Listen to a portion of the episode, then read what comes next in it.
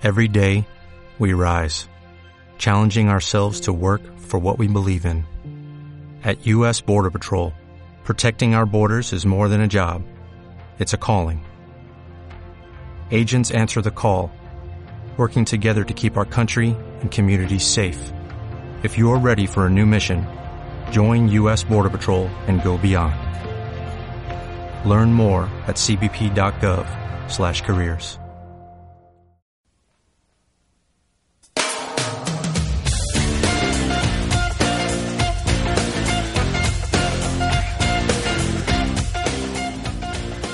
En algún momento de un futuro cercano iremos a toda velocidad por la carretera en un coche autónomo, un robot con ruedas, y ante una situación de colisión inevitable, la máquina tendrá que decidir si pone en riesgo la vida de los ocupantes salvando a peatones o a otros ocupantes de otros vehículos o si salva a su dueño, cueste lo que cueste.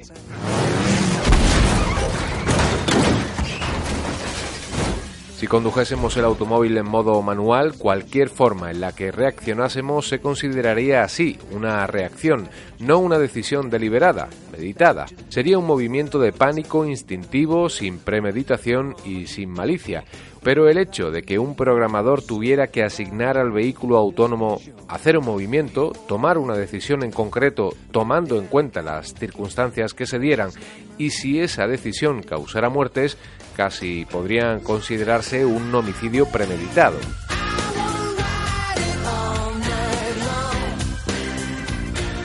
Y ese es el único dilema, y desde luego no es menor, al que se enfrenta el desarrollo de los coches autónomos. Por lo demás, todos son ventajas. Reducirán drásticamente los accidentes de tráfico y también las muertes por la eliminación del error humano en la conducción, además de reducir también al mínimo el tiempo de conducción improductivo y estresante, los atascos y las emisiones contaminantes.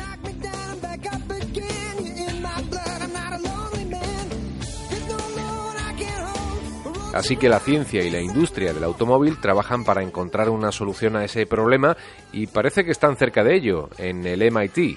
We solve these types of social dilemmas.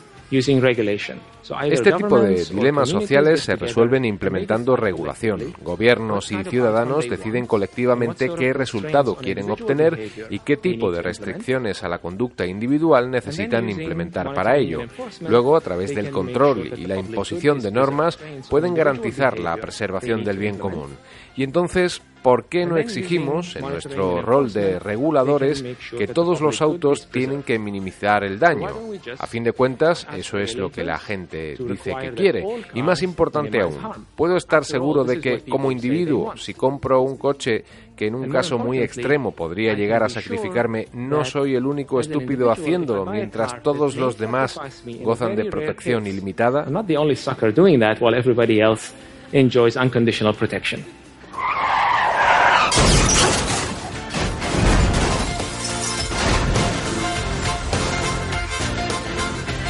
Es Iyad Rawan, a quien escuchamos hablar. Es investigador en el Instituto Tecnológico de Massachusetts y habla de la solución que, como no podría ser de otra manera, es un algoritmo, pero un algoritmo basado en decisiones humanas.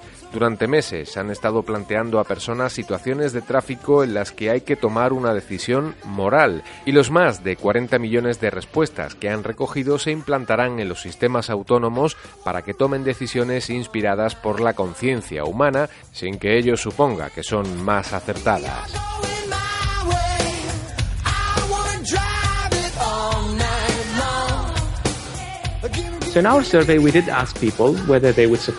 En nuestra encuesta indagamos acerca de la idea de la regulación y el resultado fue que en primera instancia la gente dijo no a la regulación para decir luego que si van a regular los coches para actuar así y minimizar el daño total, no los utilizarían. Entonces, irónicamente, al regular los vehículos para minimizar el daño, podríamos acabar con más daño porque la gente no adoptaría esta nueva tecnología aun cuando es mucho más segura que los conductores humanos.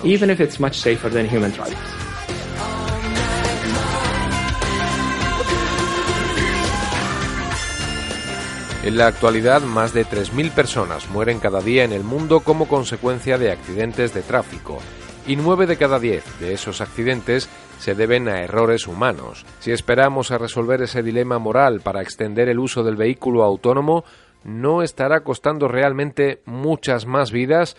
Ahí es donde radica realmente el dilema.